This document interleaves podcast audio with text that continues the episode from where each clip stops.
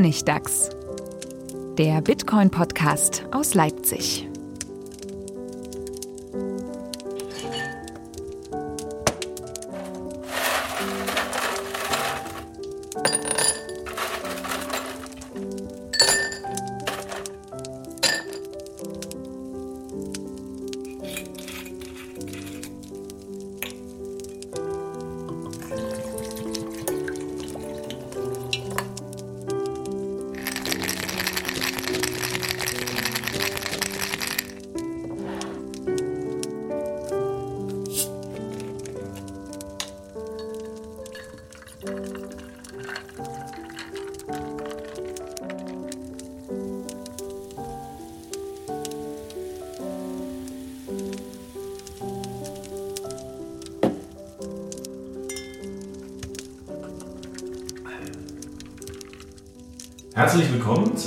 Ersten Folge von Honigtags, dem Bitcoin-Podcast aus Leipzig.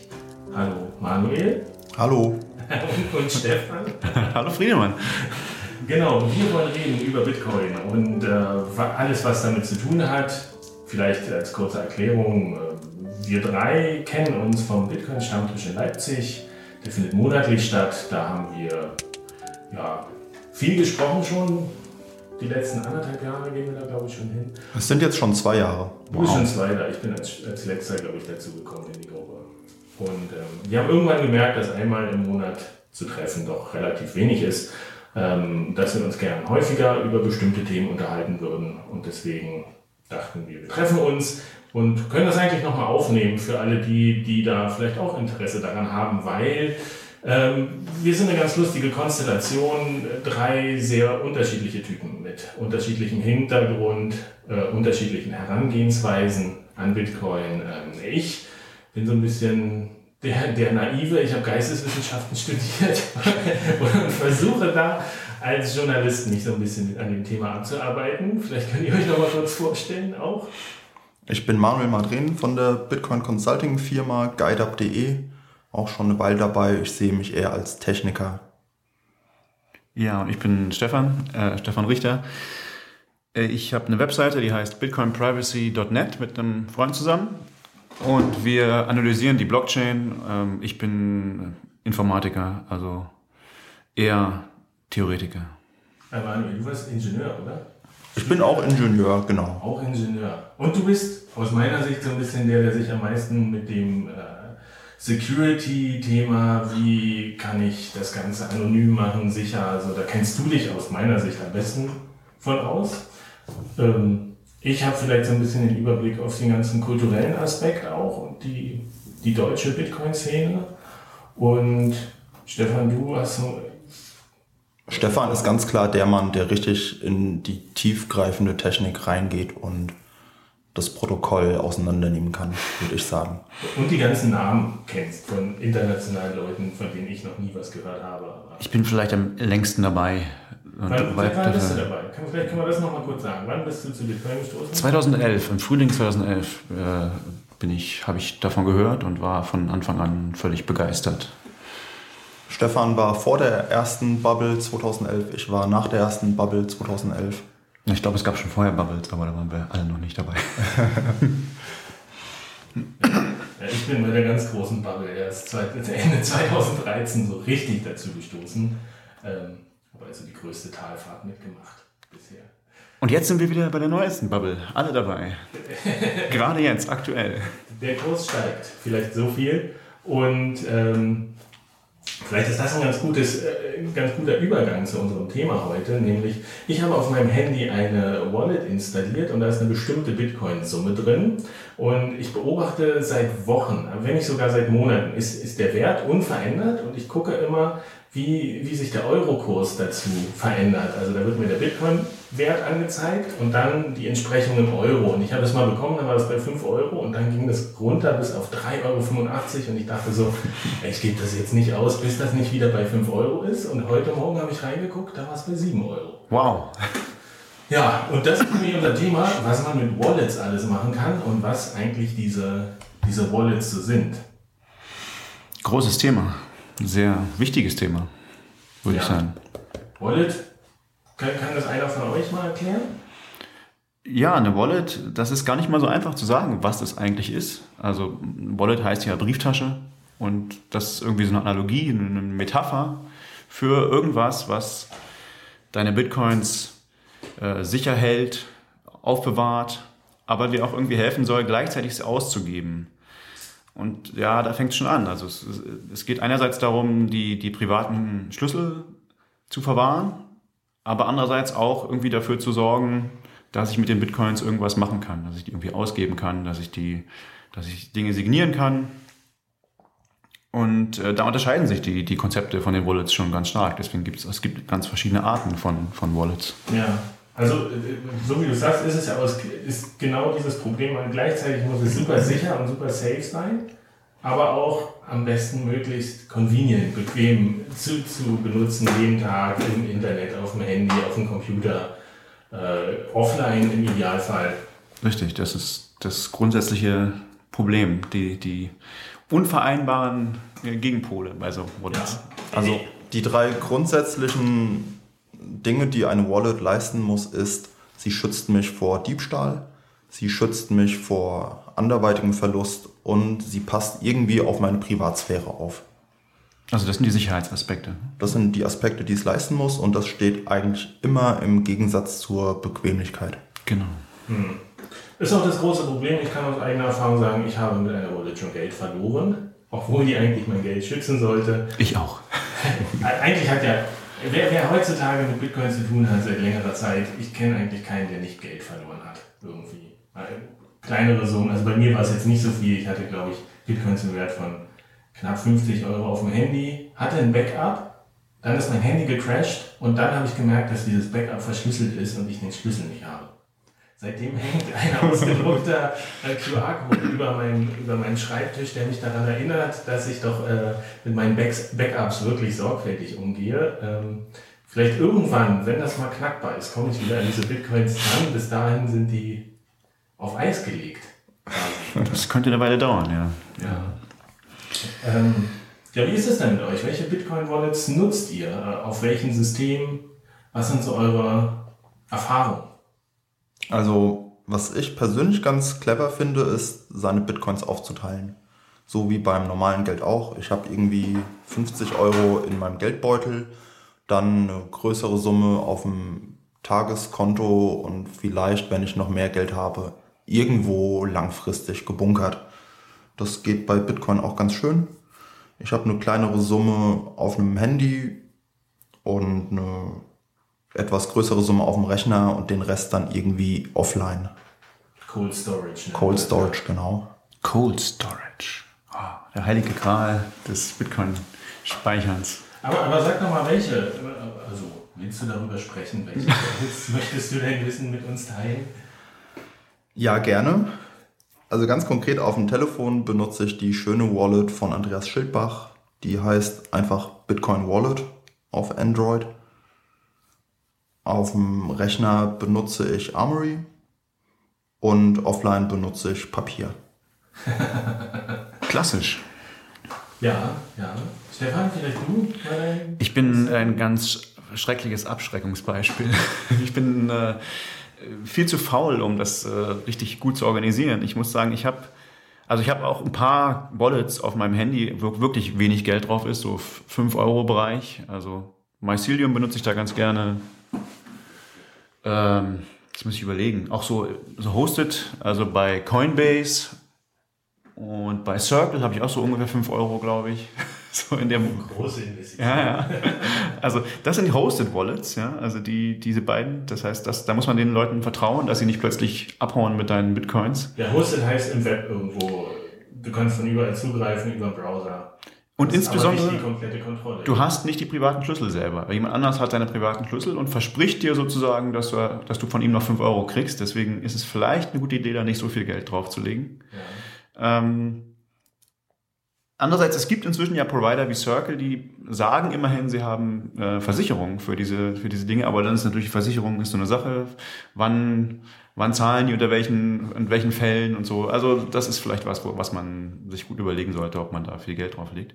Dann habe ich ähm, sozusagen das, das mein weiß ich nicht, so was, was man so auf seinem Girokonto hat, so die Größenordnung von Geld, das habe ich in, bei blockchain.info. Das ist jetzt natürlich was, was man nicht mehr macht heutzutage irgendwie. Die sind ja ganz, äh, ganz, äh, wie sagt man, aus der Mode gekommen. Äh, aber es, es hat für mich äh, immer funktioniert.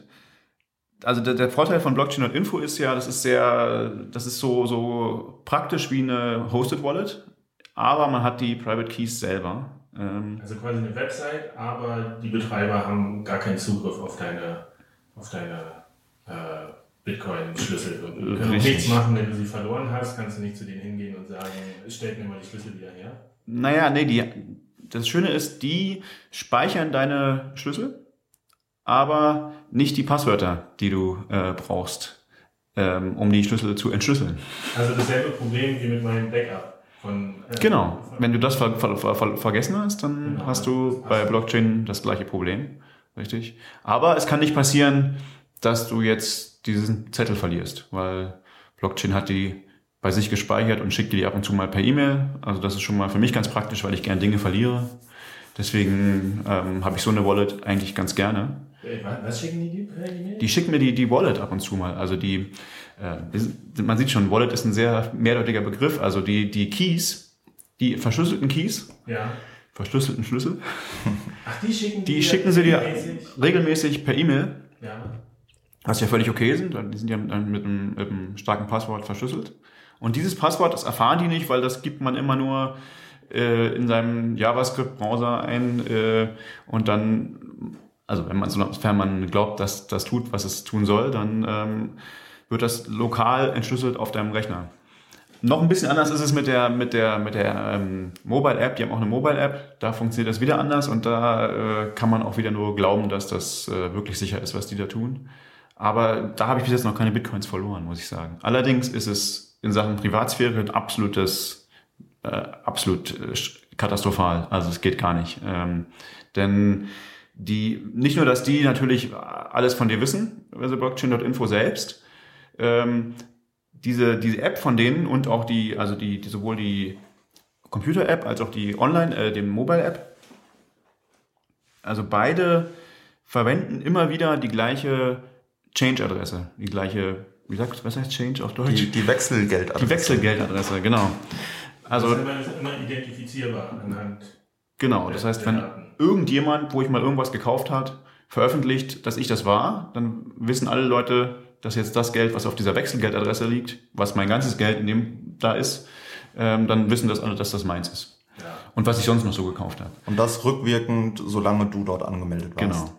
Und man kann bei denen auch sagen, äh, ja, ich möchte gerne eine neue Adresse benutzen, das ist aber kompliziert. Da muss ich sagen, ich möchte jetzt eine fortgeschrittene Transaktion machen und dann muss ich mir selber eine aussuchen oder neu erstellen. Also es geht nicht automatisch, dass er einmal eine neue ähm, Adresse erstellt, sondern so, wenn ich einfach nur was nur Geld ausgeben will, dann mache ich höchstwahrscheinlich was, was ganz, ganz schlecht für meine Privatsphäre ist.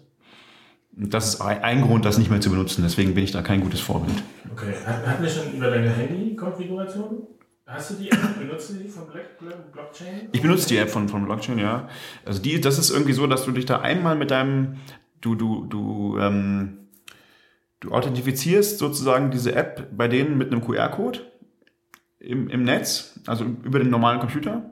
Und dann äh, vergibst du eine PIN und diese PIN brauchst du immer, um dich einzuloggen. Das heißt dann, diese, die App an sich, also die auf deinem Handy, die hat den Schlüssel, den sie braucht, um also ich bin gar nicht sicher genau, wie das funktioniert, ehrlich gesagt, aber die, die hat äh, zumindest, zumindest einen großen Teil dieses, dieses Schlüssels, um sich anzumelden bei denen. Aber irgendwie müssen, checken die trotzdem, dass, dass du die PIN äh, benutzt und zwingen dich sozusagen, wenn du die PIN jetzt dreimal ein, falsch eingibst, dann äh, gibt es irgendwelche Probleme, dann musst du das neu anmelden oder so. Also ich bin nicht sicher, wie, wie sicher das wirklich ist. Also ich würde es auch auf keinen Fall für größere Beträge empfehlen. So.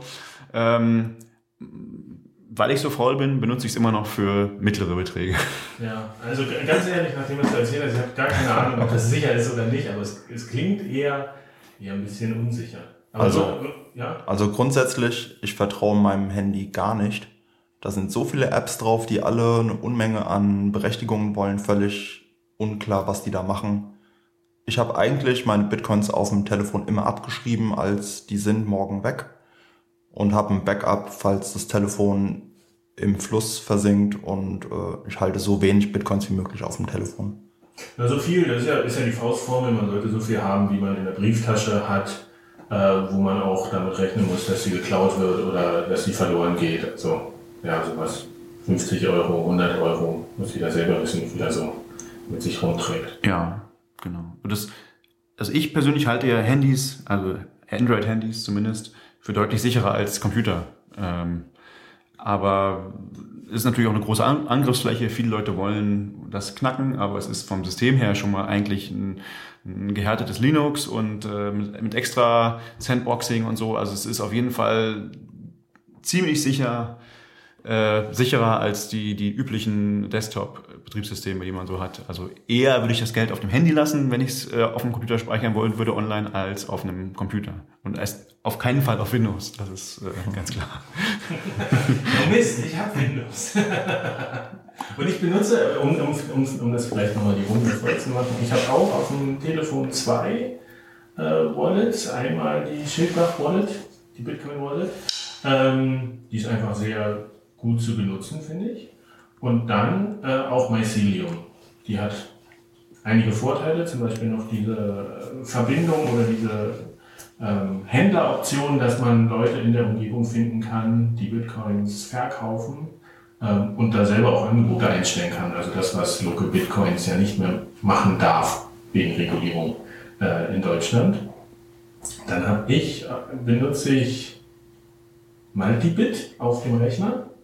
Da bin ich ganz früh mal drauf gestoßen. Ähm, war okay. Äh, man muss ja sagen, früher war die Software ja auch noch sehr roh. Äh, ich, ich hab, bin jetzt umgestiegen auf Multibit HD.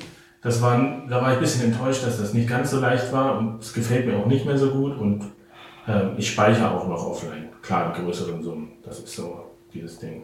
Ähm, vielleicht bleiben wir mal kurz bei diesem HD-Gedanken. Was HD bedeutet eigentlich mehr Anonymität und Privatsphäre. Es steht jetzt nicht für High Definition, sondern dafür, dass man für jede Transaktion theoretisch eine eigene Adresse nutzen könnte. Ja, nee, eigentlich heißt, das konnte man schon immer. Das konnte man auch mit einer klassischen Wallet. Ähm, HD heißt hierarchisch deterministisch, also hierarchisch deterministisch. Und das bedeutet, dass aus einem Seed, also einem Geheimnis, ähm, alle alle zukünftigen Adressen und alle privaten Schlüssel erzeugt werden, unendlich viele praktisch. Ähm, das heißt, man muss nur ein, ein Seed, einen Schlüssel sich merken, abspeichern, geheim halten, was auch immer.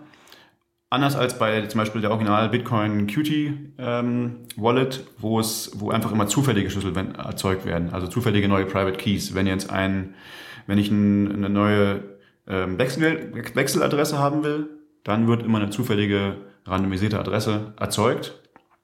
Das Problem ist, dass dann muss ich die halt auch backuppen. Mhm. Es reicht nicht einmal ein Backup zu machen, deswegen ist es in einer gewissen Weise unpraktisch, mit so einer klassischen Wallet wie bei Bitcoin Core, Bitcoin Qt, ähm, immer eine neue Wechseladresse zu benutzen. Mit HD-Wallets ist es einfacher, weil das Backup, was ich einmal gemacht habe, das reicht für unendlich viele Adressen. Also es ist quasi ein Schritt Richtung auch Nutzerfreundlichkeit, dass man sagt, du brauchst jetzt, damit alle deine Wallets, alle deine Adressen sicher sind, brauchst du dir nur noch ein Passwort merken ähm, und kannst das jederzeit wiederherstellen und musst jetzt nicht jede einzelne Wallet-Datei nochmal dir extra auf den USB-Stick ziehen und sichern und wenn eine davon weg ist, ist das Geld unwiederbringlich verloren. Genau, du musst nicht immer wieder Backups machen. Also früher war das so, also bei Bitcoin ist glaube ich immer noch so, bei Bitcoin Qt ist das so, dass du hast, es, es wird immer so, so ein Cache von, von äh, ähm, Adressen angelegt, von, von privaten und öffentlichen Schlüsseln, 100 Stück. Und die sind halt immer gebackupt, aber wenn ich jetzt aus irgendeinem Grund mehr als 100 Transaktionen mache, dann müsste ich es wieder neu backuppen, weil dann hat sich das File verändert. Und dann werden halt neue 100 erzeugt sozusagen. Äh, und die neuen sind dann halt noch nicht gebackupt, wenn ich weil sie ja jetzt erst erzeugt worden sind. Also kann man sagen, es ist schon sinnvoll, wenn man die, wenn man sich entscheiden kann auf HD. Definitiv. Wenn es einer anbietet, sollte man die halt Also das sollte man heutzutage nur noch so Es machen. gibt auch kaum noch Wallets, die diese Funktion nicht haben. Das ist auch, komisch, dass auch es Bitcoin, gibt. auch Bitcoin Core hat mittlerweile Echt? HD-Wallets. Ja. Bitcoin Core hat HD? Ja, ja. Ah. Ähm, das, das Kritische an dem Ganzen war Bitcoin Core oder damals Bitcoin Qt. Das war de facto die einzige Wallet für viele Jahre. Und die hat einem nicht gewarnt, oh, jetzt sind aber meine 100 vorausberechneten Schlüssel sind jetzt belegt worden und ich nehme jetzt neue 100. Also als unbedarfter Anwender hat man nie überhaupt von der Gefahr erfahren, dass das Backup von vor einem halben Jahr jetzt wertlos ist. das ist ja eh so ein Ding. Ähm, ich ich habe ja auch lange überlegt und äh, soll ich mich ärgern, dass ich nicht früher bei Bitcoin eingestiegen bin. Aber ganz ehrlich, bis zu einem gewissen Grad war es mir technisch gar nicht möglich, da einzusteigen, eben wegen solcher Details. Man musste so viel selber irgendwie einstellen am Computer, programmieren, im Hinterkopf behalten. Äh, ich glaube, ich glaub, für mich bin ich zu dem frühestmöglichen Zeitpunkt, wo ich damit auch umgehen konnte, äh, eingestiegen. Und das ist eigentlich spannend, weil man sieht ja so in den letzten Jahren, es wird wirklich immer sicherer, äh, nutzerfreundlicher auf gewisser Ebene und ermöglicht auch mehr Leuten einzusteigen eben in dieses Bitcoin-Universum. Ist mein, ist mein Eindruck. Und gerade bei den Wallets sieht man es sehr schön, da ist so unheimlich viel Bewegung drin. Ich habe mal gelesen, es gibt für Android über 60 Wallets, die komplett unterschiedlich sind. Also die Entwicklung ist so rasant. Ja, das ist ja auch ein bisschen das Problem. Findet man denn eine, der man vertraut? Man muss ja schon, man sagt ja immer, Bitcoin ist, ist man braucht kein Vertrauen, aber man muss ja schon auch so einer Wallet vertrauen in, in gewissem Maße, dass das Backup funktioniert. Ähm, ja, und da gibt es natürlich eine tolle Webseite, die wir empfehlen können, würde ich sagen. Die, nämlich die bitcoin.org Webseite. Die hat eine ganz tolle Übersicht über die ganzen, über, über zumindest nicht alle Wallets, aber über viele Wallets, die auch mehr oder weniger empfehlenswert sind. Und die sagen auch tatsächlich, ähm, was jetzt an diesen einzelnen Wallets äh, mehr oder weniger empfehlenswert ist. Also wie die zum Beispiel mit Privatsphäre umgehen, äh, wie stark man die eigene Kontrolle selber hat über sein Geld und so. Das, das äh, habe ich heute das erste Mal so richtig mir angeguckt und ähm, ich fand das ganz, ganz toll, wie das gemacht ist, diese Seite. Das heißt irgendwie bitcoin.org und dann auf Deutsch heißt es slash de slash wählen Sie Ihre Wallet. Ja, man kann es, ich glaube, man findet das sogar über Google auch relativ gut und wir werden es natürlich auch verlinken. Ähm, ich, ich mag die Übersicht auch gerne und empfehle die gerne, weil man eben auch nach Betriebssystemen gehen kann und gucken. Ich habe jetzt hier einen stationären Rechner, der hat Linux und ich habe ein Handy, das hat iOS. Welche Wallets kann ich nehmen? Und ähm, so als Einstieg, wenn man eine Wallet sucht, finde ich das schon ganz sinnvoll. Aber was sind denn so die Punkte, worauf man unbedingt achten sollte, wenn man sich eine Wallet dafür entscheidet? Weil es ist, da muss man ehrlich sein, so, so eine Wallet-Entscheidung ist nicht leichtfertig rückgängig zu machen. Das habe ich jetzt nämlich auch gemerkt, weil wenn man, wenn man anfängt, man hat dann da eine Adresse und hat die irgendwie veröffentlicht im Internet, wenn man, wie ich, über den Blog sagt, ihr könnt mir Geld schicken als Support, als Spenden. Und dann hat man auf einmal eine neue Wallet-Software und all, all die Adressen sind weg und man muss aber die alte Software behalten, weil es könnte ja nochmal jemand auf die alte Adresse schicken, weil er hat das in seiner Wallet gespeichert als äh, Adresse, an die er häufiger mal was schicken will. Also es ist schon relativ kompliziert. Wenn ich jetzt eine haben will, worauf achte ich am besten? Also das absolut Wichtigste, würde ich sagen, ist eine solide Backup-Funktion. Und, und die, die neueren guten Versionen von Wallets, die haben einen sogenannten Seed. Wenn ich die installiere, dann zeigen die mir 12 oder 14 Wörter an. Wenn ich die mir auf Papier aufschreibe, dann kann ich immer, egal was passiert, auf die Bitcoins zugreifen, auch wenn das Telefon im Meer versinkt. Und insbesondere bei, zumindest bei guten Wallets, auch wenn diese Wallet es plötzlich nicht mehr geben sollte. Also diese, diese Software selber, weil es da einen Standard gibt, ähm, nachdem diese Seeds miteinander kompatibel sein sollten zumindest. Also bei den besseren Wallets sind sie das auch. Ähm, ich habe jetzt nicht vor, nicht, äh, ich weiß jetzt nicht, wie der BIP heißt, aber es gibt ein, ein BIP. 32. Und sowas, ja. Es gibt mehrere, glaube ich, auch zu Also es gibt einen Standard, dass diese Super Backups kompatibel zu anderen Wallets sind. Das ist wichtig. Das heißt, dass man mit, mit diesem Zettel auf jeder Wallet, auf jedem Betriebssystem im Idealfall dann seine eigene äh, ja, Wallet, seine eigenen Adressen wiederherstellen könnte. ja. Auch in zehn Jahren, wenn es ganz andere Software gibt.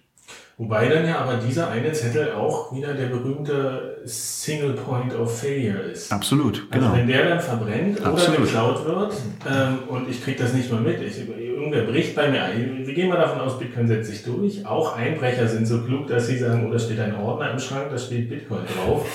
äh, ich fotografiere das einfach nur ab. Ich, mhm. ich nehme das gar nicht mit und irgendwann zieht der das einfach rüber. Dann ist es ja auch weg. Absolut. Und also deswegen, ich bin auch kein Freund von dieser Low-Tech-Variante, äh, Schlüssel unverschlüsselt auf Papier zu speichern. Also für mich ist das erstens würde ich es verlieren und zweitens hätte ich Angst, dass es jemand abfotografiert zum Beispiel. Das sind beides irgendwie Dinge, die für mich dagegen sprechen. Aber da kommt man dazu, dass es wirklich Typsache ist auch, äh, wie man, was man für sicher hält. Ne? Also man kann diese, ähm, man kann diese Keys auch verschlüsseln. Also diese, diese Seeds heißt es, genau. Da gibt es auch einen Standard zu, ich glaube BIP 38 oder so. Ähm, das heißt, dann habe ich diese, diese Dinge auf, der, auf Papier oder wo auch immer und die allein nützen dem Einbrecher aber nichts, weil er braucht auch noch eine Passphrase. Die muss ich ihm natürlich dann behalten. Die darf ich natürlich nicht vergessen. Mhm. Ähm, Passphrase ist quasi der Schlüssel, mit dem man die, den Seed dann wieder entschlüsseln kann. Genau, richtig. Das Passwort, das man sich merken Genau, Passphrase ist nur ein Wort für ein lange, langes Passwort. Ja, möglichst komplex. möglichst kompliziert, ja. Aber so, dass man es nicht vergisst, das ist natürlich immer das Schwierige daran. Und da sind wir wieder bei der Grundsatzfrage in der IT.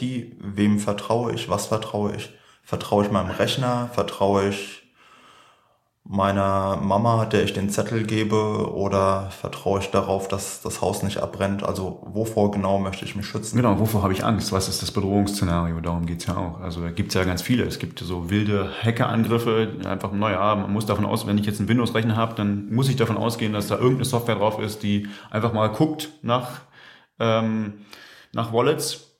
Ähm, und es gibt Geheimdienste, die mich persönlich ausspionieren wollen. Die wollen vielleicht nicht unbedingt mein Geld, aber es gibt auch Kriminelle, die äh, mittels Spearfishing oder so mich persönlich ausgesucht haben, weil sie irgendwie mitgekriegt haben, ich habe viel Geld und dann investieren die sehr viele Ressourcen, um mein Geld zu kriegen. Das ist eine völlig andere Bedrohungsklasse. Da muss ich natürlich eine ganz andere, muss ich ganz andere Dinge machen, um mich dagegen zu sichern. Also und eine ganz andere Bedrohung wäre, was passiert, wenn ich vom Bus überrollt werde. Auch eine Kommen die Hinterbliebenen an den Zettel und das Passwort und kriegen das auf die Reihe. Das ist eben dieses Ding, wenn man es nur im Kopf gespeichert hat. Man kann es jetzt so zuspitzen, dass man wirklich sagt, ich habe alles, ich habe einen bestimmten, eine bestimmte Passphrase im Kopf und kann damit ja auch international reisen. Also ist ja auch super spannend äh, bei dem Thema Migration. Brain Wallets. Brain Wallets, genau. Dass man wirklich mit einem einzigen Satz all sein Guthaben wiederherstellen kann. Aber was passiert? Schlaganfall, Bus überfahren, wirklich. Wie, wie sichert man das dann ab?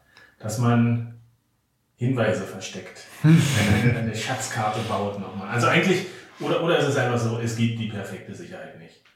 Die gibt es auf jeden Fall nicht. Das ist ganz klar, dass es die nicht gibt. Also, dass es keine perfekte Sicherheit gegen alle Szenarien gibt. Das ist ganz klar. Es gibt ja auch immer den berühmten 5-Dollar-Ranch-Attack. Also, Achtung, Anglizismus. Kannst du, kannst du den mal kurz erklären? Ja, das, da gibt es einen berühmten XKCD-Comic, können wir vielleicht auch verlinken dazu. Ähm, man stellt sich immer so vor, Kriminelle würden, ähm, wollen deine Wallet klauen und dann merken sie, oh nein, sie ist 2048-Bit verschlüsselt, da müssen unsere Computer rechnen, bis, bis wir alt und grau sind, dann geben wir auf. Aber so ist es in Wirklichkeit nicht. Wahrscheinlich würden sie eher äh, zu dir kommen und dich mit einem 5-Dollar-Schlüssel, äh, äh, also in dem Fall einen Schraubenschlüssel, schlagen, bis du ihnen verrätst, was das Passwort ist. ähm, also gegen diesen Angriff kann man sehr schwer noch was machen. Also da ist es technisch nicht so richtig dagegen vorzugehen. Also das ist immer so ähm, vielleicht das, das Limit, wo man sagen kann, es hat vielleicht auch gar nicht so viel Sinn, unendlich viel Aufwand zu in, in technische äh, Vorsichtsmaßnahmen zu investieren, weil es gibt nicht technische Angriffe, die sind billiger als irgendwas kompliziertes Technisches zu tun. Und es macht einen ja irgendwie auch irgendwann unglücklich, wenn man immer nur paranoid ist, ob einem jetzt diese 5 äh, Euro oder Dollar in Bitcoin gerade geklaut werden können. Also eine schöne Variante gibt's noch bei Armory. Das ist ein fragmentiertes Backup. Das funktioniert so, ich drucke mir ein, ein Papier-Backup aus und kann verschiedene unterschiedliche Zettel ausdrucken. Zum Beispiel, ich drucke mir sechs Zettel aus und von diesen sechs Zetteln brauche ich vier oder alle sechs oder drei. Wenn ich diese drei zusammenlege, dann kann ich die Bitcoins wiederherstellen. Und jeder einzelne Zettel für sich ist wertlos. Finde ich super clever, wenn ich das höre. Ist mir viel zu aufwendig. also ich, für alle, die mich angreifen wollen, ich habe nicht viel Bitcoin. ich bin eingestiegen, hat ein Bitcoin 1000 äh, Dollar gekostet. ähm, Guter Zeitpunkt. Ja. Die Medien halt. Ich mache was mit Medien. Ähm, ja, machst du das? Ist das, ist das eine Option? Also von der Usability oder sagen, äh, theoretisch, würdest du sowas machen? Ich meine, dann kommst ja auch wieder tausend Fragen, äh, wie viele Schlüssel, also wie viele Zettel mache ich, wie viele von wie vielen Zetteln brauche ich, um das zu machen? Also für Firmen klingt das super sinnvoll, die sagen, sie müssen richtig viele, viele äh, Bitcoin sichern und auch in der Verantwortung stehen für die Einlagen ihrer, ihrer Nutzer, aber so für die Privatperson ist das doch schon bisschen zu viel, oder? Als Workflow habe ich das Ganze mal durchgespielt. Es funktioniert technisch schön. Man muss sich halt noch viel mehr Gedanken machen, okay, was mache ich mit den Zetteln? Einer ins Schließfach, einer zu Verwandten, einen unterm Kopfkissen. Es gibt auf jeden Fall Leute und Szenarien, wo das Sinn macht und wo das die technisch schönste Lösung ist. Okay, zu denen gehöre ich anscheinend nicht. Nee, ich auch nicht. Papier ist viel zu leicht zu verbrennen, verlieren, was auch immer. Ähm, ich glaube viel mehr an, an Dinge, ich glaube an Verschlüsselung zum Beispiel. Verschlüsselung, also wenn ich mir eine gute Passphrase aussuche und das auf einem Offline-Rechner irgendwas verschlüssele, dann kann ich das auch in mein eigenes Postfach bei Google legen oder äh, auf meine eigene Webseite stellen, das ist völlig egal. Äh, möglichst oft replizieren im Internet. Daran glaube ich nämlich auch nicht, dass das Internet abbrennt, beziehungsweise dann haben wir größere Probleme. Ähm, und, und die Leute haben seit vielen Jahren versucht, die aktuellen Verschlüsselungen zu brechen. Und wir wissen nicht, dass das irgendjemandem mal gelungen wäre. Also das halte ich für wesentlich, äh, also mein, meinem Sicherheitsgefühl entspricht das einfach mehr. Damit verlagerst du das Problem aber nur dahin, dass du dich um eine geheime Passphrase kümmern musst. Was machst du mit der? Oh ja, das ist richtig. Die muss ich, muss ich natürlich ähm, im Kopf behalten. Oder ins Bankfach legen. Oder ins Bankfach legen. Dann könnte ich natürlich aber auch gleich den Schlüssel im Pass. Im Je nachdem, wem man da am meisten vertraut. Es ist tricky. Ähm, aber vielleicht gehen wir nochmal zum anderen Thema. Was sind denn coole Features bei so einer Wallet? Also was, was gefällt euch an den Wallets, die ihr, ihr nutzen, die ihr nutzt? Warum, warum nutzt Also ein Killer-Feature bei Wallets auf dem Telefon ist das mit dem QR-Scannen. Ja. Das ist einfach eine schöne Sache. Ich bezahle meinen Burger mit dem Telefon, indem ich einen QR-Code äh, QR abscanne. Und somit habe ich den bezahlt innerhalb von fünf Sekunden. Oder, oder im Internet, ja, das finde ich auch. Im Internet, wenn, wenn ein QR-Code erscheint und jetzt nicht so ein Bitcoin-Link, man kann ja auch einen Bitcoin-Link irgendwo einpflegen, dass gleich die, die auf dem Rechner installierte Wallet aufploppt. Das klappt bei mir irgendwie nie, aber. Das habe ich auch noch nicht geschafft. Nee, den Link zu erstellen? Nee, den Link zu, wenn man den klickt, dass dann irgendeine Bitcoin-Software aufpoppt, das klappt irgendwie nicht. Also, Okay. Muss an Linux liegen. Aber auf jeden Fall, also ich, ich bezahle auch sehr viel mit dem Handy. Das sowas geht toll, das, ja. Das geht am schnellsten. auf jeden Fall. So, das ist schon sehr, sehr nützlich. Ähm, mit dem Rechner bezahlt ihr dann gar nicht so richtig? Oder größere Summen dann? Wenig. Also wie gesagt, seitdem auch Blockchain diese, diese Online, also diese Android-Wallet hat, benutze ich eigentlich meistens das. Aber ich habe auch schon lange vor, das zu ändern. Ich habe früher oft bei Lieferservice mit Bitcoin vom Rechner aus bezahlt, als sie noch Bitcoins akzeptiert haben. Wurden ja leider aufgekauft. Das den ging bösen auch, Lieferanten. Das ging auch schön schnell, praktisch. Was ist mit Multisignature?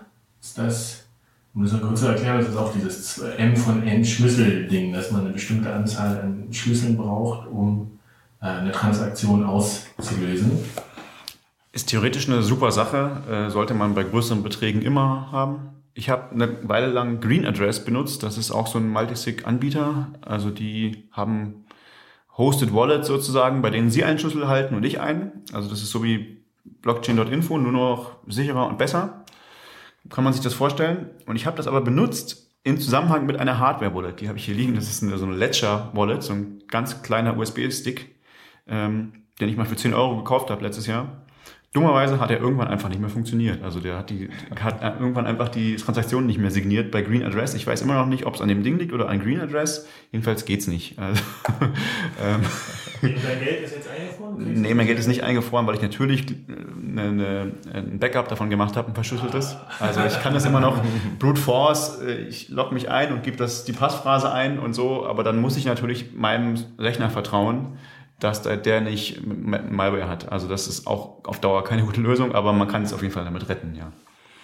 Ähm, genau. Aber wenn das funktioniert, Multisig ist Multisig ein guter Aspekt, also einer von, von mehreren Aspekten, die irgendwie wichtig sind und die, die schon äh, versprechen, mehr Sicherheit herzustellen, denke ich. Ich finde es sehr spannend bei dieser CoPay Wallet, die glaube ich auch von BitPay mhm. ähm, gemacht wurde. Soweit ich weiß, war es die erste Wallet auch für Windows Phone. Ja, ähm. Die diesen Multi-Signature-Ansatz über mehrere Wallets hinweg ähm, auch verfolgen. Dass man zum Beispiel sagen kann, man hat, man hat äh, Bitcoins, die man gemeinsam verwaltet oder man spart auf ein bestimmtes Ziel, einen Urlaub mit Freunden oder ähm, ich weiß nicht, für Kinder auch ganz spannend und sagt dann, bestimmte Beträge können ausgegeben werden, wenn eben die Zustimmung von einem zweiten Smartphone dazu kommt. Und da sehe ich wirklich großes Potenzial. Also äh, gerade so in Familien, wenn man sagt, hier Kind, du hast, du hast eh ein Smartphone und du, du kaufst dir irgendwelche Lieder im Internet oder keine Ahnung, so Kleinigkeiten bis zu 5 Euro, kannst du alles machen, was du willst, jede Transaktion, die darüber hinausgeht, kriege ich als, als Elternteil eine Nachricht und muss zustimmen. Das kann man da machen bei Copay, dass man so Grenzen äh, benennt? ich weiß es nicht. Ähm, Wäre aber blöd, wenn nicht. Also das würde ich als nächstes Feature vorschlagen, weil ähm, Microsoft geht ja eh so ein bisschen auf die Jugend mit, mit dem ganzen Angebot. Ich glaube, in den USA kann man Xbox Live mit Bitcoin sich kaufen. Mhm. Ähm, und das ist ein großer Zukunftsmarkt. Also wenn nicht, sollten das andere mal implementieren. Ich finde es eine super schöne Anwendung, ja. ähm, eben das noch weiter zu vernetzen. Wobei wir auch bei einem großen spannenden Thema sind, äh, Super Wallets. Sagt euch das was? Nee, was sind Super Wallets? Ich habe da mal einen Artikel drüber gelesen, äh, ich glaube, es war von irgendeiner chinesischen Bitcoin-Börse. Ach ja, ja, die haben das mal irgendwie. Die Idee ist, dass man eben ein, ein, eine Wallet auf sein Smartphone hat und die einem aber anzeigt ähm, in der Landeswährung, wie viel Geld da quasi drin ist. Und wenn man was verschicken will an jemand anderen, wechselt die Wallet das sofort bei einer Börse um in Bitcoin, transferiert es irgendwo hin auf der, auf der Welt. Dort wird es bei einer anderen Börse wieder in die lokale Währung umgewandelt und auf dem Smartphone gespeichert. Ja, ich erinnere mich, dass BTC China, also die heißen halt BTC C oder so, ja, das mal rausbringen wollten. Oder, oder, oder, oder, irgendeiner von denen, ja, kann sein. Und, aber gibt es das wirklich? Funktioniert das wirklich? Hast du das mal benutzt? Aber von der, ich, ich glaube nicht, dass es bisher existiert, aber von der Idee her ist es schon das ist schon spannend, weil es ist ja ein komplett neues Zahlungssystem, wo quasi jeder Wallet-Anbieter sich in, diesen, in dieses Payment-Netzwerk quasi einklinken kann und sagen, also es geht ja auch ein bisschen um die Usability, dass der Autonormalbürger nicht mehr Bitcoins in seiner Wallet hat, weil das irgendwie abstrakt ist und der Gewöhnungsprozess schon schwer, äh, sondern dass es auf die ganzen lokalen Währungen umgemünzt wird. Hat auch den Vorteil, dass man dann kein Wechselkursrisiko mehr hat. Genau. Also der Kurs jetzt ist zwar super optimal, dass er so hoch geht, aber ich meine, Volatilität ist natürlich meine, meine, ich freue mich, dass meine Bitcoins in der Wallet jetzt mehr wert sind, aber es sind, es wäre schon cool, da auch eine gewisse Sicherheit zu haben, weil ich meine, 5 Euro zu 7 Euro ist, ist ein ganz schöner Sprung. Das macht mich schon auch ein bisschen nervös oder so, dass ich sage, jetzt gebe ich weniger Geld aus, weil jetzt sind die Bitcoins gerade so viel wert. Oder jetzt, jetzt gebe ich mehr aus. Ich glaube, Circle und Coinbase haben sowas auch, solche Dollar-Accounts oder Euro-Accounts und so. Aber das ist impliziert, glaube ich, wenn ich es richtig verstehe, immer, dass das keine Wallet im eigentlichen Sinne ist, wo du deine Private Keys kont kontrollierst. Weil es mhm. muss ja irgendein dritter Anbieter was damit machen können. Er muss die ja verkaufen können und kaufen können, wenn, um, um jetzt den Kurs stabil zu halten, sozusagen. Äh, das bedeutet vielleicht, dass deine Wallet eben bei einer Börse ist und du nur über die App darauf zugreifst und die das dann regelt, intern, dass die Börsen untereinander vernetzt sind. Genau, also es ist, glaube ich, nicht so richtig ein Feature von der Wallet, sondern mehr von dem, von der Exchange oder von dem, ähm, ja, so, so, so, einem, so einer Hosted Wallet wie Circle oder Coinbase. Ja. ja. Eine andere schöne Sache im Zusammenhang mit Wallets, finde ich, sind Hardware-Wallets generell. Es gibt da den Tresor zum Beispiel. Das ist so ein kleines Gerät mit einem Display und zwei Knöpfen. Den stecke ich per USB an den Rechner. Und das Display zeigt mir dann an, wie viele Bitcoins wohin geschickt werden sollen. Ich kann das dann auf dem Gerät bestätigen oder, oder nicht. Ungefähr so wie die neueren TAN-Generatoren fürs Online-Banking. Das halte ich für eine sehr sichere Sache, die einen sehr viele Sorgen abnehmen kann. Ja. Also nur, mal kurz zum Erklären. Das ist ein Gerät, da sind aber, da sind die Bitcoins, das ist eine eigene Wallet? Da das, das ist eine eigene Wallet, da sind die privaten Schlüssel drauf und mein Rechner hat nie Zugriff auf die Bitcoins, sondern der Rechner fragt das Gerät, dass der Rechner die Bitcoins irgendwo hinschicken will. Das heißt, ich benutze eine normale Wallet, äh, ich glaube, äh, was ist, Multibit HD ist, glaube ich, funktioniert mit Trezor, habe ich nachgeguckt. Ähm, Multibit kann das, Electrum kann das und die eigene Tresor-Software kann das auch. My Trezor, genau. Also ich verwalte das quasi über, über einen Rechner, über so eine, so, eine, so eine zusätzliche Wallet und die fragt dann aber, ist dieser Trezor, dieses Hardware-Gerät gerade angeschlossen und ähm, schickt das und schickt das diese Transaktion dann wirklich los. Ja, genau. Die überlässt der Hardware, dem, dem Trezor, nur das Signieren von den Transaktionen eigentlich. Die ganze Verwaltung von den Sachen, das, also die Verwaltung von, von, von den Transaktionen und so, das äh, macht alles irgendeine Software-Wallet. Ähm, der Trezor soll das nur signieren und das, dazu musst du auf einem Display bestätigen, dass du das auch wirklich willst. Das ist ein bisschen sicherer als bei, bei Ledger zum Beispiel, wo man kein Display hat, aber da gibt's auch Techniken, um das sicherer zu machen. Das ist nicht so das Problem. Ähm, aber das da ist eben für mich ein großes, äh, ein großes, äh, großes Problem bei dem Trezor. Ähm, das ist ja ein relativ teures Ding, kostet so 100 Euro ungefähr ähm, und wird halt verkauft als unglaublich sicher und unglaublich toll. Äh, für mich ist es weder so richtig praktisch noch so richtig sicher. Ähm, sicher äh, da gibt es für mich zwei Probleme. Einerseits ist das zumindest, wie wie die das erläutern auf ihrer Webseite. Ähm, da ist es so, naja, entweder man hat man hat das, den, den Seed unverschlüsselt auf dem Gerät und unverschlüsselt als Backup auf Papier. Haben wir vorhin schon drüber geredet, warum das vielleicht nicht so sicher sein könnte, wenn jemand unverschlüsselt seinen, äh, seinen, äh, Key, sein Seed auf, auf Papier rumliegen hat. Oder aber ich gebe eine Passphrase ein ähm, und mit dieser Passphrase ist es dann verschlüsselt. Die muss ich aber dann auf den Computer eingeben, den ich benutze, ähm, wo, ein wo ein Keylogger drauf sein könnte. Das heißt, in beiden Fällen ganz schlecht. Was man natürlich macht, das erwähnt aber die Dokumentation nicht. Also was man machen könnte, ist, man benutzt diese Passphrase möglicherweise, möglicherweise auch nicht mit dem, mit, mit dem Trezor. Egal, man geht jedenfalls davon aus, die könnte kompromittiert sein und verschlüsselt dann sein Backup nochmal per Hand. Das kann man natürlich tun und äh, dann mit einer anderen Passphrase, die man sich auch merken muss, dann ist es meiner Meinung nach sicher, was das angeht. Aber ansonsten finde ich es einfach nicht besonders sicher. Und das andere Problem ist halt ein Privatsphäre-Problem.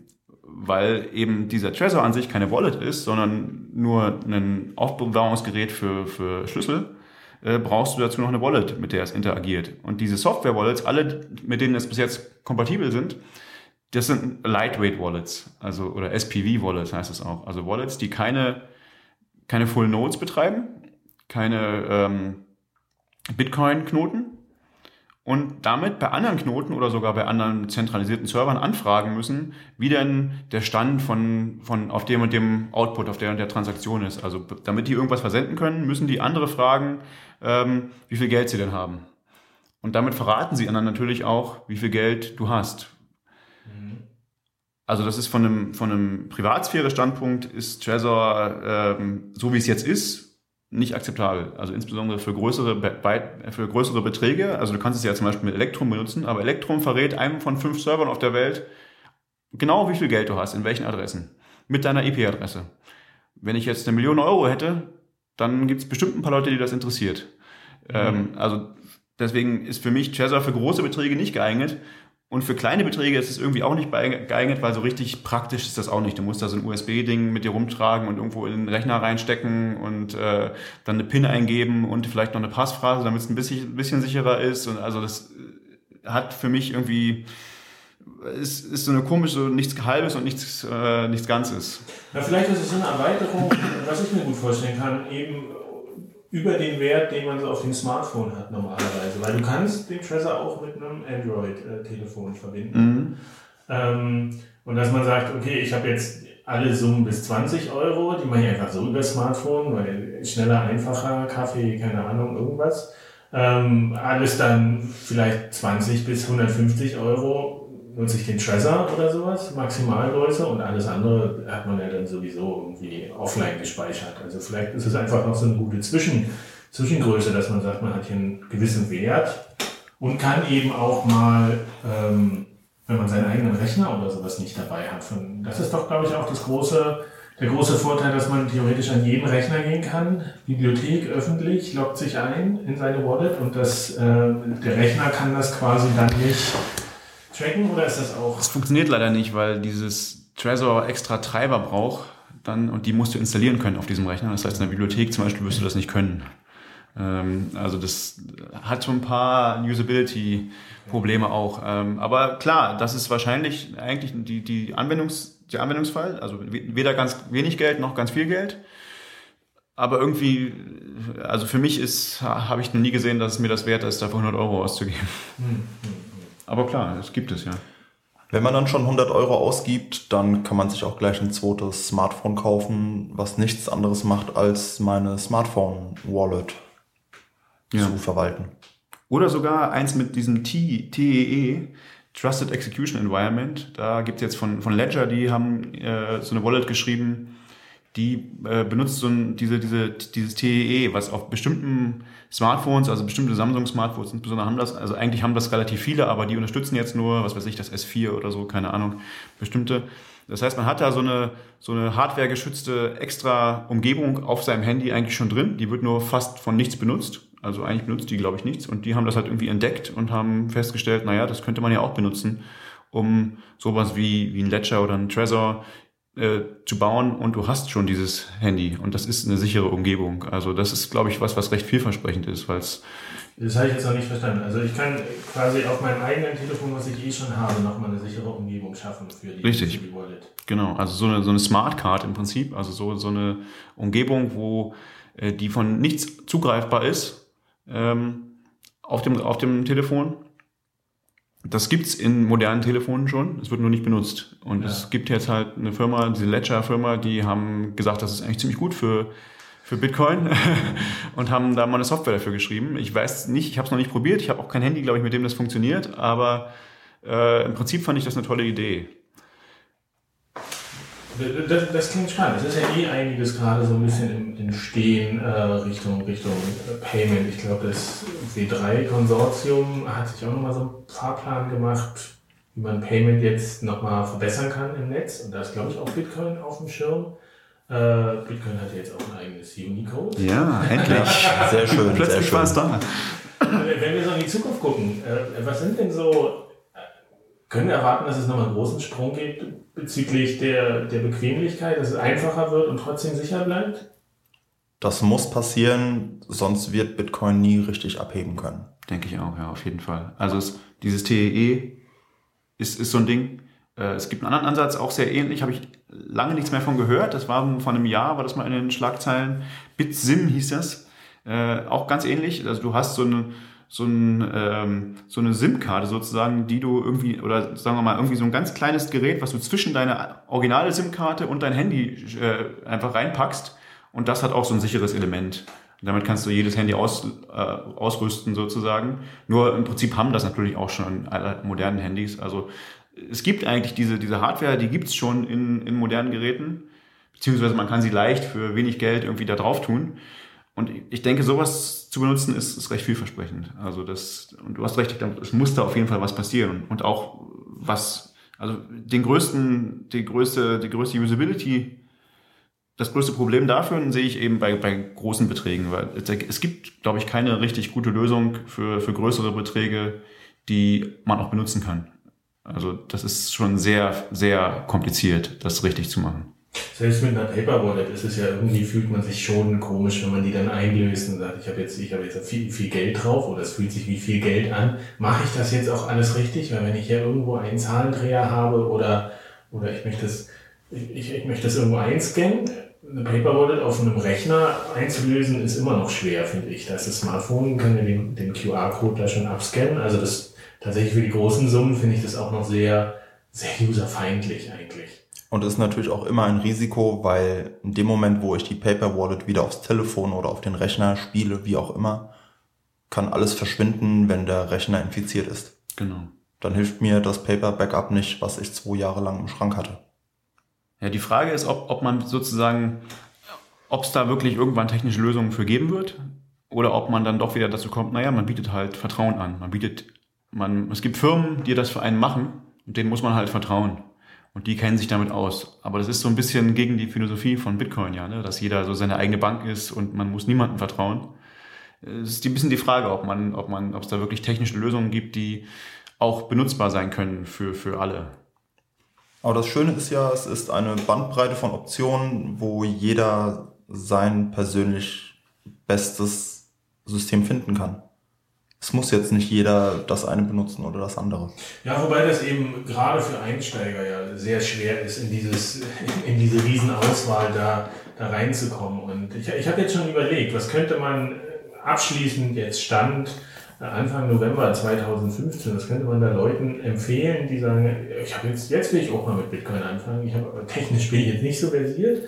Und meine Idee ist zu sagen, okay, fang mit einer äh, Smartphone-Wallet an, und mit geringen Beträgen. Das auf jeden und, Fall. Und warte, bis sich die Technik weiterentwickelt. Also sozusagen, sieh das nicht als Option, dass du mit Bitcoin in großen Summen umgehen kannst, sicher. Weil du brauchst entweder A, viel Zeit und Aufwand, technisches Know-how äh, und darfst nicht paranoid werden. So, und deswegen für den alltäglichen Gebrauch vielleicht, dass man sagt, okay, hol dir maximal Bitcoin im Wert von 50 Euro oder Jetzt 30 Euro, weil die sind bei 50 Euro wert. Aber das ist das Ding. Ich meine, viele Leute sehen jetzt, oh, der Bitcoin steigt und wollen vielleicht nicht nur 50 Euro investieren. wollen vielleicht 1000 Euro investieren. Was, was und, machen, und, machen, den Fehler, dass sie dann das irgendwo kaufen bei der Börse und es da liegen lassen, weil sie sagen, ich will es ja wieder verkaufen. Richtig, das ist ein Fehler, den schon viele Leute gemacht haben, inklusive mir. Hat nicht jemand hier am Tisch Geld verloren, weil er Börsen vertraut hat? Einer gewissen Börse. Also das sollte man auf jeden Fall nicht machen.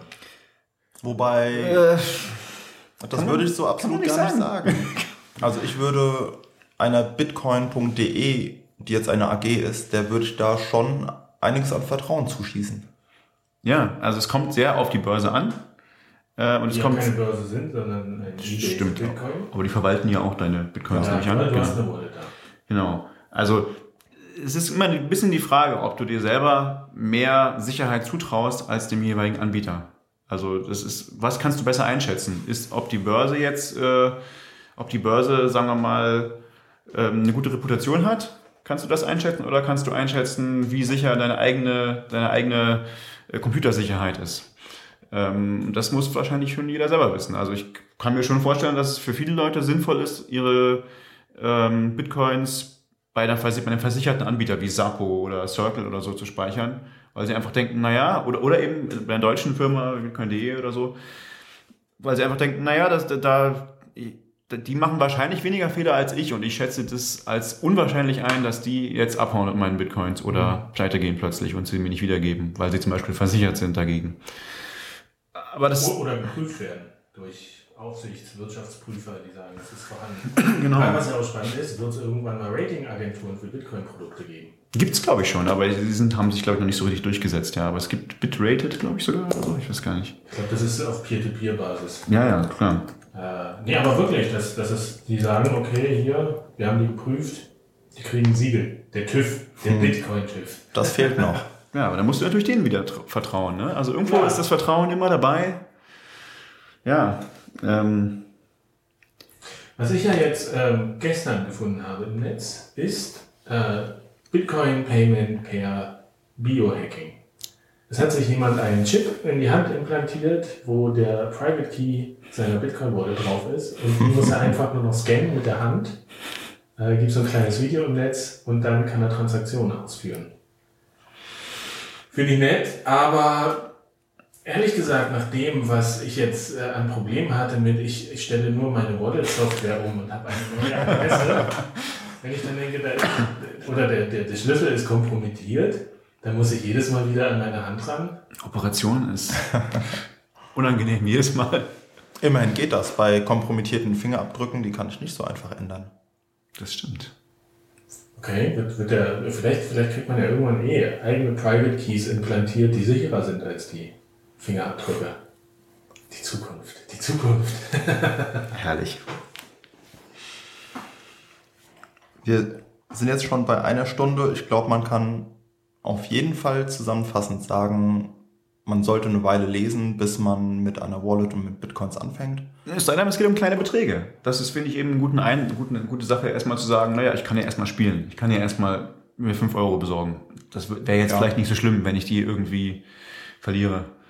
Und, und dann, aber wichtig, genau, auf jeden Fall, wenn man, wenn man mehr haben will, wenn man, dann, dann hilft es einfach nichts. Man muss sich damit beschäftigen, glaube ich. Deswegen steht hier auf dieser bitcoin.org Seite unten, nehmen Sie sich Zeit zur Weiterbildung. Ganz groß. Die ist, die ist didaktisch sehr gut Das ist hervorragend. Ich Also. finde auch die Wallets, die meisten, die jetzt wirklich von Anfang an sagen, hier, das ist dein, das ist dein Seed und ohne den starte ich nicht zum ersten Mal. Bevor ich nicht sicher bin, dass du den aufgeschrieben hast, weil ich zeige dir die einmal an. Also bei Mycelium ist es so, er zeigt dir die, die Worte einmal an und dann muss man sie nochmal eintippen.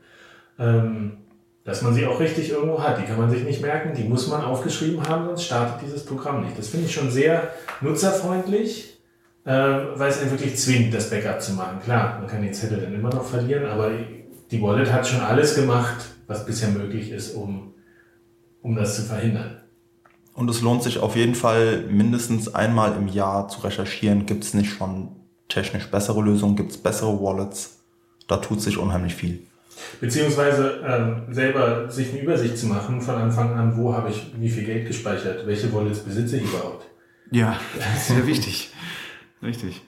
Aber es, es geht ja auch schon wieder los, dass, dass die einzelnen, die ersten Wallets sterben, ja, dass man auch aufpassen muss, naja, äh, wird die Software, die ich da benutze, überhaupt noch betreut, ja. Also es, Ninky Wallet ist gerade, hat gerade gesagt, dass sie zumachen. Kennt Bei- gar nicht, aber Ist so eine, galt als sehr, sehr benutzerfreundliche Wallet für Android, so. Äh, das war so der Anspruch, aber irgendwie hat scheint es nicht geklappt zu haben. Armory ist ein bisschen fragwürdig, was jetzt mit denen passiert, was ja so eine Wallet für eigentlich für große Beträge war, die als sehr, sehr sicher galt immer, aber da ist die Entwicklung wohl ein bisschen vielleicht, äh, ich sage mal, ein bisschen, ein bisschen gefährdet, habe ich das Gefühl, aber du kannst vielleicht mehr dazu sagen, Manuel. Armory ist gerade in einer Umstellung von reiner Freeware zu einem neuen Konzept. Also es wird die Armory Software weiterhin geben, aber es ist noch nicht ganz klar, unter welchen Konditionen. Das wird sich in den nächsten Wochen und Monaten hoffentlich klären. Ja, und es gibt so neue Wallets. Samurai Wallet ist so ein bisschen der Nachfolger zu Dark Wallet, was ja wohl nichts geworden ist. Äh, ach, die sind jetzt vom Tisch, ist das? Ich Naja, es hat, man hat nichts mehr gehört von den Leuten seit einem Jahr oder so, seit sie das ganze Funding eingesammelt haben. Ähm, so. Und jetzt gibt es aber eine ähnliche Wallet, irgendwie Samurai Wallet heißt die, die ist aber noch, noch geheim und äh, die versprechen ganz ähnliche Sachen. Also es gibt da auf jeden Fall, du hast recht, es gibt auf jeden Fall neue Entwicklungen. Also man, man muss da schon irgendwie auch auf dem Laufenden bleiben. Privatsphäre, finde ich, ist ein super, super wichtiger Punkt für die Zukunft, dass das noch irgendwie mehr Absolut. Sicherer wird. Da wird, das wird auch viel zu wenig beachtet. Das sagt einem niemand, dass fast alle Wallets allen verraten, äh, wie viel Bitcoins du hast und auf welchen Adressen. Und das ist ja schon recht fragwürdig Ja. eigentlich. Ist auch wieder dieses zweischneidige Thema. Einerseits möchte ich gerne sehr privat und anonym das machen, andererseits habe ich es manchmal auch gerne, wenn ich im Nachhinein nochmal eine bessere Dokumentation habe, was ich eigentlich ausgegeben habe. Ähm, ich habe das mal erlebt, da war ich glaube ich in Room 77 und habe, weiß ich nicht, wie viel Bier gekauft mit Bitcoin. und ich dachte, ey, ist doch easy, gucke ich einfach in meine Wallet.